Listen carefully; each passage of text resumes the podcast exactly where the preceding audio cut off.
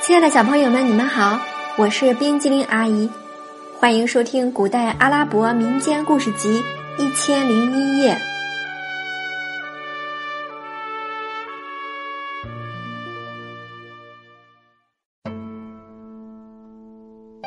接下来我们要讲的故事是《努伦丁和沙姆士丁》第七集《重现洞房花烛夜》。入夜，大厅里一片寂静。哈桑被抬进了大厅，这时他已在轿子里睡着了。当他醒来时，眼罩早已被揭掉，身上只穿着一身睡衣。他在大厅里转了一圈，发现正是他结婚的地方。他信步向新房走去，走到门口，他听见一个女人温柔的声音：“哈桑，你怎么去厕所去了这么久？”不是身体出了什么毛病吧？需要我做点什么吗？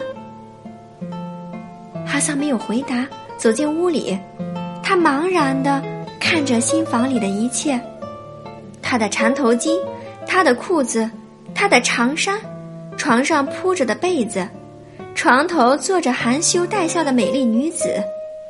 这一切是那么熟悉，又似乎非常遥远。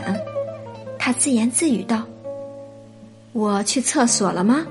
我怎么好像在大马士革当了几年厨子？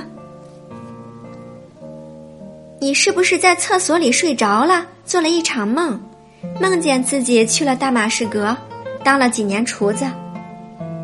他听见床头的女子说：“哈桑说，我已经糊涂了，想起许多事，好像不是梦，可是看看眼前，又好像是梦。”不管怎么说，我现在感到很幸福。让真主去揭开这个谜吧。早晨，沙姆士丁宰相来看望女儿和女婿，哈桑吓了一跳，这不是抓他的那个老头吗？他知道自己不是在做梦，忙问妻子到底是怎么一回事。老宰相向哈桑讲明了一切，哈桑这才恍然大悟。沙姆士丁又去见国王。向他讲述了寻找哈桑的经过。国王非常惊奇，命史官把故事记载下来，以传后世。哈桑和努福斯生活的一直非常幸福，他们的儿子阿基布后来也很有出息。老宰相过世以后，哈桑就继承了他的事业，做了埃及的宰相。